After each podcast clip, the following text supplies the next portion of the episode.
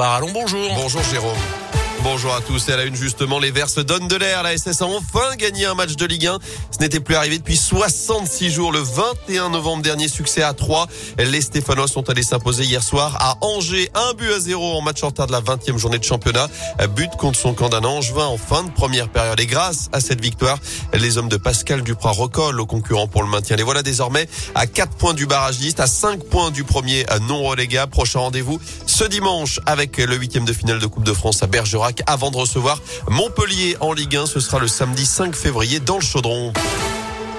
Dans l'actu également, cette journée de grève interprofessionnelle aujourd'hui, augmentation du prix des produits de première nécessité, de l'énergie, contexte social compliqué. L'intersyndical appelle à la mobilisation ce jeudi dans la Loire, notamment la dernière manif au sujet du pouvoir d'achat remonte à octobre dernier. Trois rassemblements sont prévus chez nous à 10h30 devant la Bourse du Travail à saint Même heure, place Cadelade au Puy-en-Velay. Enfin, ce sera à 11h devant la Sécurité sociale à Rouen. Les revendications concernent principalement l'emploi, les conditions de travail, surtout les augmentations de salaire. Avec une mesure clé. Mireille Caro est la secrétaire départementale de la CGT 42. Nous, ce qu'on réclame, c'est une augmentation, bien sûr, du SMIC, mais avec un SMIC euh, qui doit être euh, à 2000 euros euh, brut par mois, puisque tout augmente sauf les salaires. Il y a, on, assiste quand même à une inflation qui est considérable. Alors, je crois qu'aujourd'hui, tout le monde peut faire le constat qu'avec un SMIC, eh ben, c'est très difficile une fois qu'on a payé son loyer, qu'on a payé sa facture de chauffage, son essence pour aller travailler s'aperçoit bien qu'il reste plus grand chose pour vivre. Et donc le coût de la vie augmente, mais à côté les salaires, euh, quant à eux, ne bougent pas.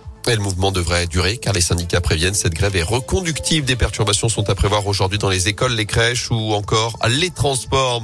En bref, cette grosse frayeur hier après-midi à Chalmazel, une fillette de 8 ans a chuté du télésiège alors qu'elle était à plus de 10 mètres de hauteur.